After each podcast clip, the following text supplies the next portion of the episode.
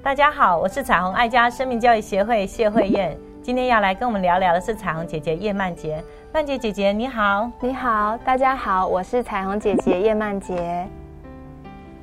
啊，慧燕老师，我想要讲一个状况。我想大多数的孩子呢，都会有这个小状况，就是他们放学回到家以后啊，好开心哦，简直就把刚刚老师所交代的功课全部都抛在脑后，书包一丢就开始往他的玩具那里跑过去，好像完全忘了有功课这件事情。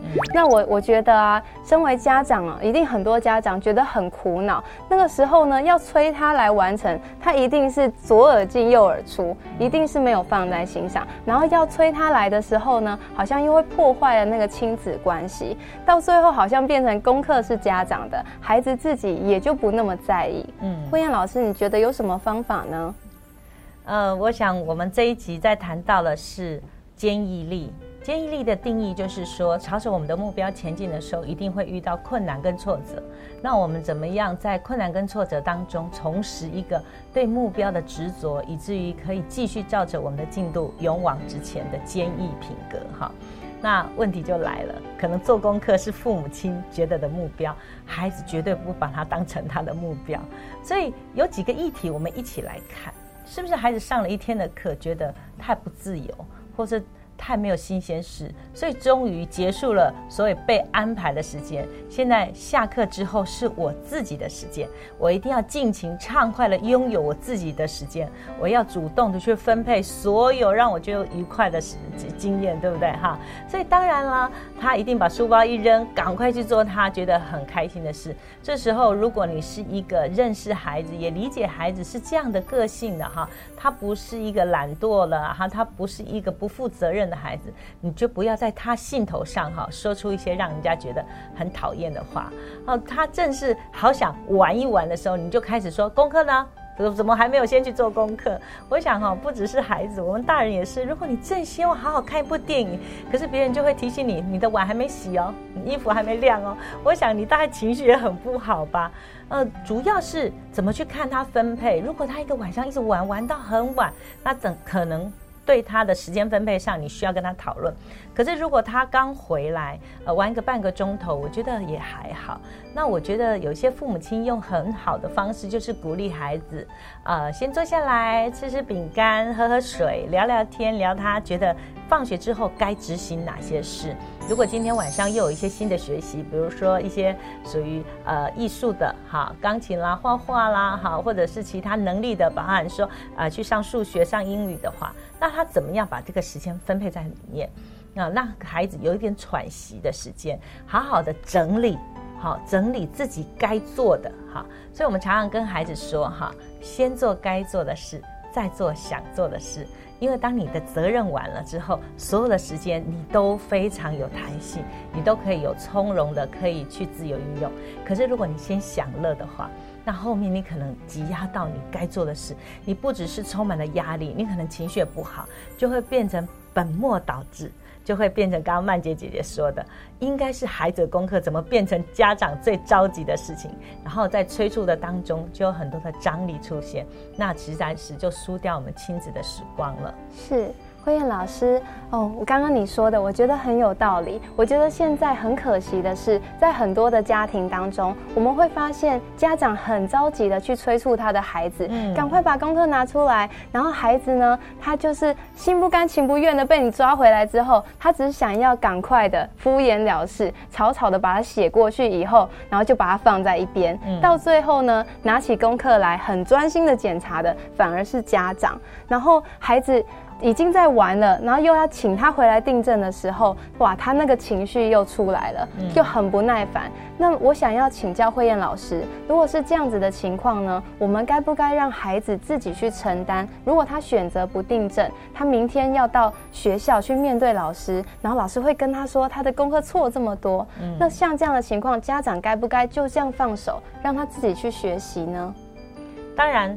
我们放手之前要有配套。你可以说，呃，我不管你嘛，或者是说，我觉得功课是你跟老师之间的约定，所以你应该成为一个尽本分，能够把功课完成到最佳状态，交给老师看的好孩子。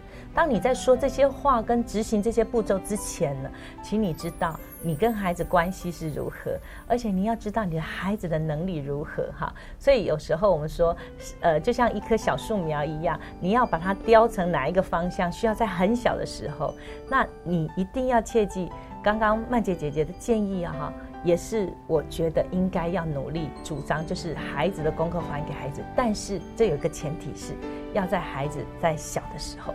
如果你的孩子已经中年级了，他已经养成刚刚曼姐姐所形容的，好，呃，被催了回来盯功课，然后是我仔仔细细一题一题演算之后就圈出来，原来你的加法进位错了，原来你这个注音的时候四声那个那个标点没有做好哈，那我觉得当父母亲你已经错失了良机。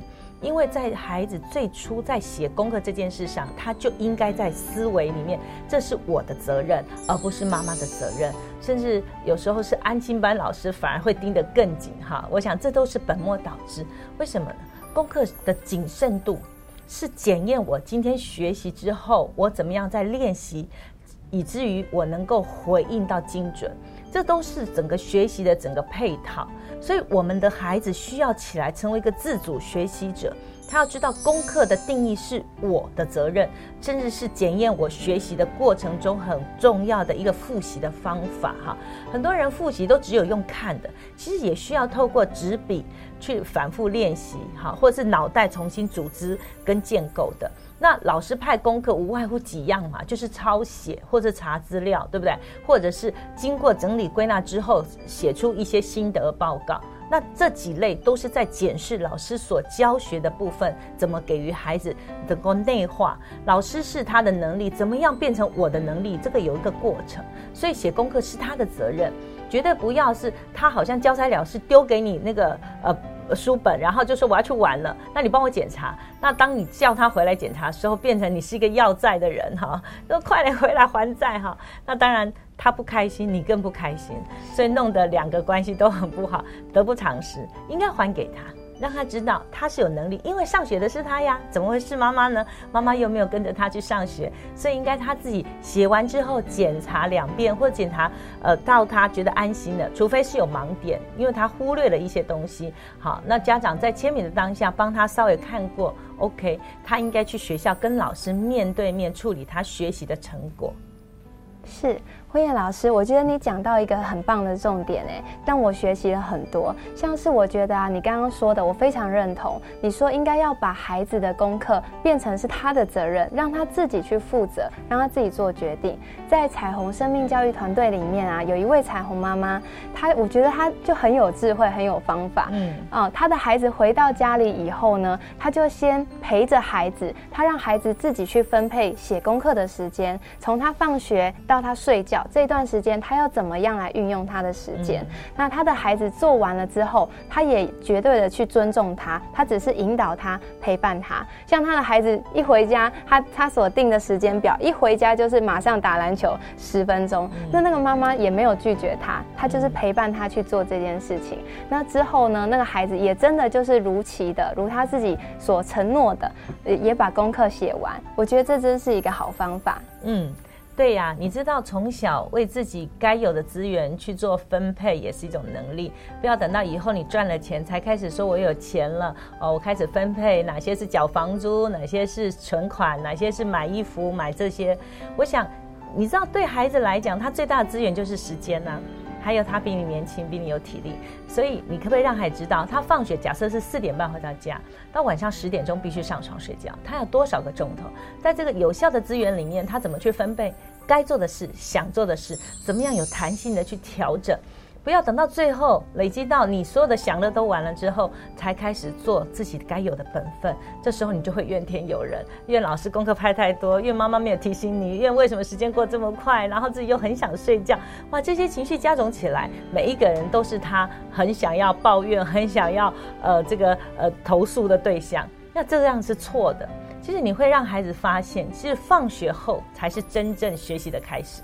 为什么呢？你坐在课堂上都是老师给你的，那你坐下来开始整理自己一天的学习的时候，你才会成为主人，你才会成为自己开始思考哪些学习是我要的，哪些事情是我喜欢的。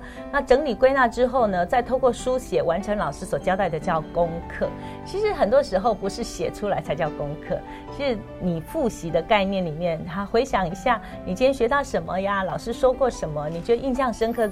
的是什么？然后你最喜欢哪一个老师？为什么喜欢上他的课？这些亲子的对话都是可以强化孩子什么叫做学习成果，绝对不是只有把功课完成，这是最低标准。每一个孩子都应该把功课完成，然后呢，才能够产生一个学习的成效跟能够验收的方法。鼓励所有的父母看重孩子的生命力，让每个家庭婚姻更亲爱，儿童生命更精彩。Bye.